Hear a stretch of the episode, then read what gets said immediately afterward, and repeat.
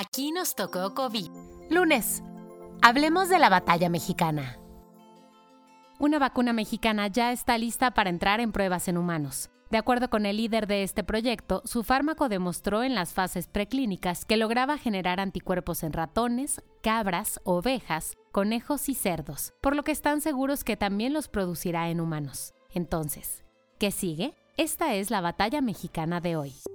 Se trata de la vacuna Kivax 17.4, la cual se está desarrollando por un equipo pequeño de científicos desde marzo del año pasado, quienes trabajan desde el Laboratorio de Inmunología y Vacunas de la Universidad Autónoma de Querétaro, la UAC. Hace unos meses, cuando el proyecto estaba aún muy joven, su líder, el doctor Juan Joel Mosqueda, nos explicó de qué trataba su vacuna. Nosotros utilizamos unos, segmentos de la proteína del virus que insertamos en el genoma de una bacteria, por así decirlo, y la bacteria entonces expresa esta proteína del virus. Y ya que la, bacteria produce grandes cantidades de la proteína del virus, lo que hacemos es pues extraer esta proteína del virus de la bacteria, porque la bacteria podemos cultivar en grandes cantidades fácilmente, y entonces la proteína se utiliza ya como vacuna. La idea es vacunar a las personas con esta proteína para que generen inmunidad contra el virus del SARS-CoV-2. Esto indica que la vacuna es del tipo recombinante, lo que quiere decir que se trata de una molécula de ADN fabricada en un laboratorio. Esto implica que es completamente inofensiva para el organismo humano.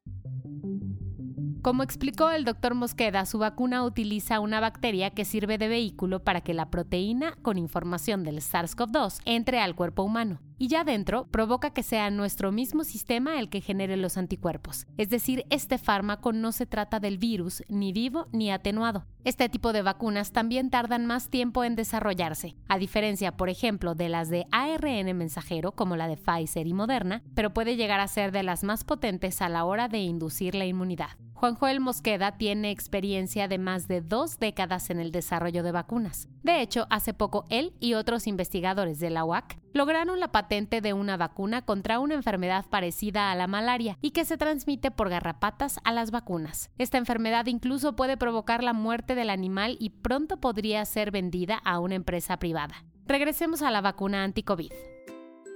Este proyecto es uno de los 19 que apoya el gobierno federal a través de la Secretaría de Relaciones Exteriores y la AMEXID. De acuerdo con Teresa García Gasca, la redactora de la UAC, la vacuna desarrollada dentro de esa casa de estudios ha tenido una inversión de 8.4 millones de pesos, de los cuales 3.3 millones vinieron de la Secretaría de Relaciones Exteriores, 1.5 millones fueron proporcionados por la misma universidad y 2.9 millones de pesos han sido otorgados por entes privados. También han recibido donativos en especie, como fue un bioreactor con un costo aproximado de 700 mil pesos.